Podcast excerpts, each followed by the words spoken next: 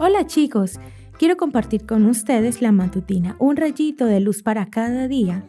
Hoy escucharemos Únicos. Soy una creación maravillosa y por eso te doy gracias. Todo lo que haces es maravilloso, de eso estoy muy seguro. Salmo capítulo 139 versículo 14.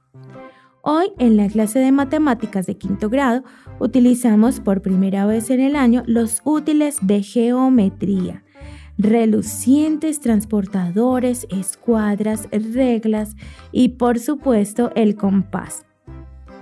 Este último siempre causa sensación. ¿Cómo les gusta a los chicos hacer circunferencias y luego pintar círculos?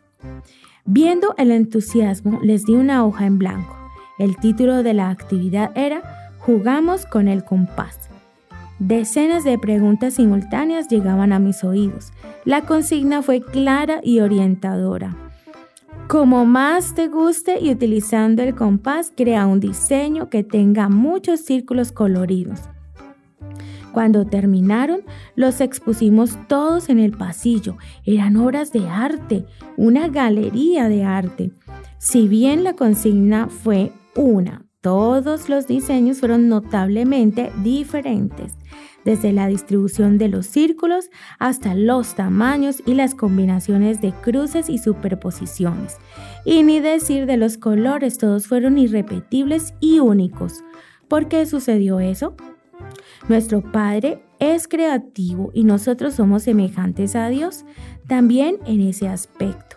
Dios seguro se divirtió haciendo, por ejemplo, los copos de nieve. Podría haberlos hecho todos iguales, total. ¿Quién lo hubiera notado hasta que se crease el microscopio? O podría haber hecho los planetas y los soles todos iguales, ya que ¿quién los observaría además de él? Pero fueron inventados los telescopios y hoy disfrutamos de esas gigantescas bellezas. Cuanto más vemos, más nos admiramos de la bella creación y tú eres parte de ella.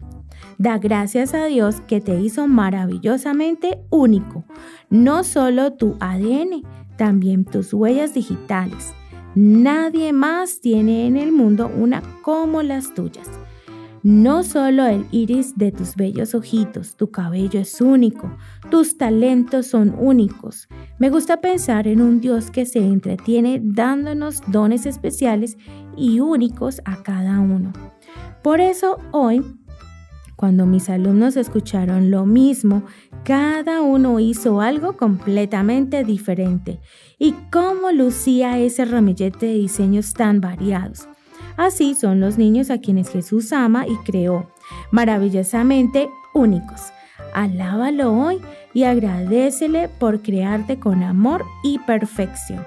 Que tengas un hermoso día.